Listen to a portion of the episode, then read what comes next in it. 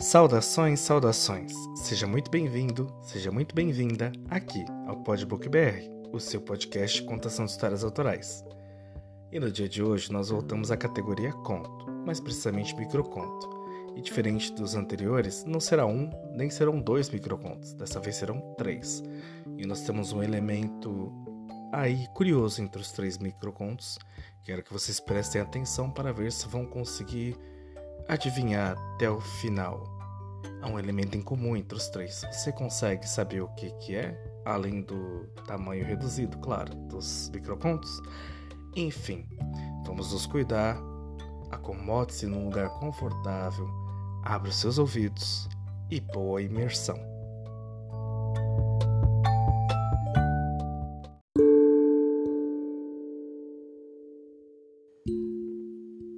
Microconto número 1 um. um conto branco. Minha mãe chegou, mais uma vez naquele quarto branco, com brinquedos brancos, tapetes brancos, móveis brancos. Ela me dá o seu sorriso branco e eu, branco, sento no chão esperando por uma novidade vinda dela. Você está crescendo, filho, diz sorrindo. Ela se senta aqui do meu lado com um presente no colo e eu a olho com o meu olhar opaco e expectante. O que é?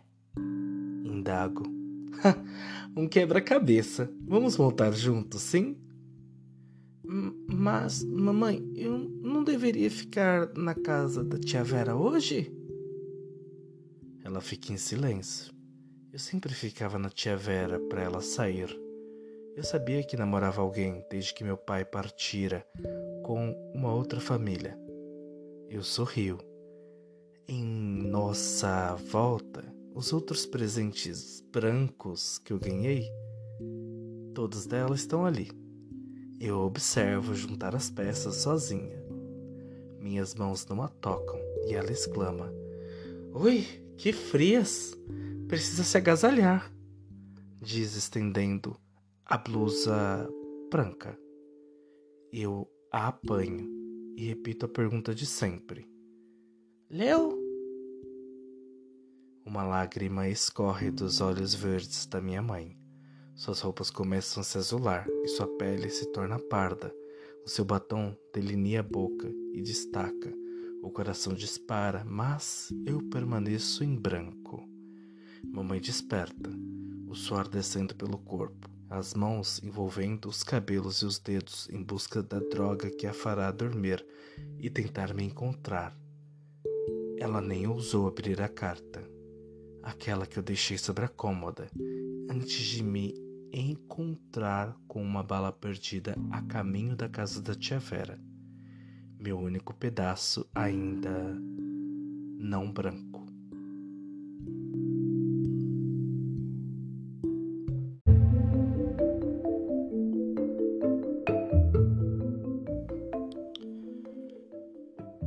Conto 2 Carta da meia-noite. Ele bateu a porta do apartamento com um buquê de flores e uma carta à mão. Ela atendeu em poucos segundos. Haviam ali intenções opostas. Ela estava sorridente. Ele estava calado. O quarto estava parcamente iluminado e a cama fora feita com cuidado. Haviam velas e aromas dispostos na mesa de centro, e ela vestia a camisola leve Vem, pediu, convidando-o com o dedo. Ela não ousou abrir a carta e colocou as flores em um dos vasos. Ele foi desabotoando a camisa enquanto ela o beijava no pescoço, sussurrando. Hum, filha do detetive, ele pensou. Filha daquele desgraçado. E seu pai? Ainda trabalhando muito? Questionou, já sem sapatos, as mãos subindo pelas costas da moça que revelava sua lingerie vermelha. Ah, esquece, amor. Por que pergunta tanto? Mal de repórter. Ele sussurra, os olhos vasculhando o cômodo em busca das câmeras. Ah, ele ainda está em busca do psicopata misterioso. Tem suspeitos? Ela para onde está e fita. Eu sou a filha dele, não confidente. E quando é que vou saber mais sobre você, meu repórter misterioso? Quero te apresentar para ele. ele sorri. Quer é? Quero. Ela retribui manhosa os dedos os lábios dele abraçando. Ele a deita e faz um movimento para que ela feche os olhos. A moça faz um biquinho, mas não é um beijo que recebe. Ele coloca o travesseiro sobre o rosto dela, mas antes de pressionar, corta! Ordena o diretor. Faltou enquadramento. Ator e atriz se levantam. Pela sétima vez, terão que recomeçar.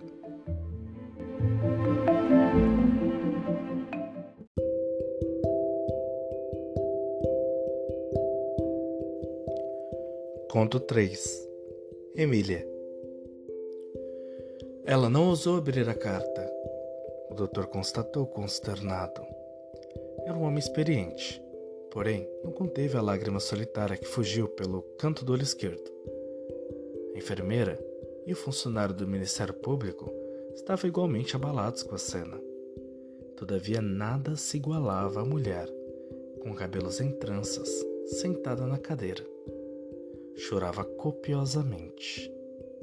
A culpa lhe consumia e os dedos tremiam freneticamente. O funcionário de terno se sentou em uma mesinha e preencheu alguns formulários, assinando-os. A enfermeira avaliou se poderia tocar a mulher de tranças, dizer algo que a confortasse, mas as palavras simplesmente faleciam na boca. O Dr. Carlos e o funcionário trocaram um breve olhar, mas ele, de certa maneira, estava aliviado. Sabia que aquilo chegaria, mais cedo ou mais tarde. O sol iluminando de canto um corpo que já não podia sentir o seu calor, e o outro, inanimado, que nunca o teria sentido. A mulher se levantou, choramingando, ao lado da filha. Ah, ela não abriu. Debruçada ao lado do corpo. Minha filha, Deus. Ela está melhor agora. Os tumores a faziam sofrer e. O funcionário se levantou entregou os papéis.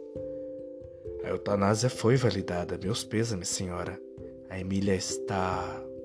Ele desistiu de terminar a frase.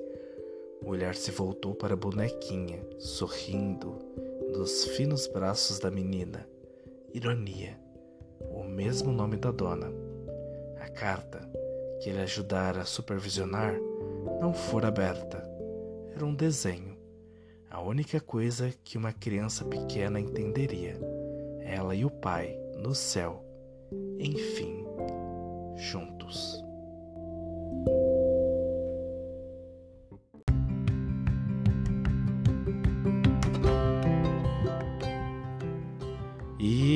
acabou. Chegamos ao final de mais um episódio e eu espero que você tenha adivinhado qual é o comum entre as três histórias. E não, não é o fato de serem curtas, não é o fato de serem tristes, porque a segunda, por exemplo, não é triste, não é o fato de estarem ligadas tampouco à perda de alguém, porque a segunda história é bem diferente dessa toada. O ela em comum entre elas talvez tenha ficado claro no começo da terceira história. É a frase ela não ousou abrir a carta isso, isso tem um motivo. Essas três histórias foram escritas praticamente no mesmo momento, porque faziam parte de um desafio literário onde nós tínhamos o desafio de escrever microcontos com até 250 palavras, contendo a frase Ela não ousou abrir a carta, e por isso que essas três histórias originais e diferentes entre si saíram com esse elo em comum entre elas. Espero que você tenha gostado, inclusive isso é uma das maneiras de se criar histórias, caso você tenha interesse em escrever, a partir de um elo em comum, uma cena em comum, escrever histórias diferentes. Vamos lá, se você tiver afim, pode exercitar a partir daí, é uma boa dica. Se você gostou, compartilhe com seus amigos, seus colegas de trabalho, grupo da família e toda a gente com a qual você quer compartilhar esse tipo de conteúdo. Aquele abraço, um feliz ano caso não tenha andado. Ciao, ciao.